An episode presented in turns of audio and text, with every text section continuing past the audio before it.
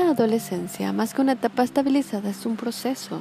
La adolescencia está caracterizada fundamentalmente por ser un periodo de transición entre la pubertad y el estadio adulto del desarrollo. Hay un proceso de cambio, de desprendimiento, que se verá muy influenciado por la cultura y por las personas con las cuales se rodea, quienes son sus cuidadores. Tanto estos pueden favorecer o dificultar según las circunstancias. La estabilización no se logrará sin pasar por un cierto grado de conducta de rebeldía.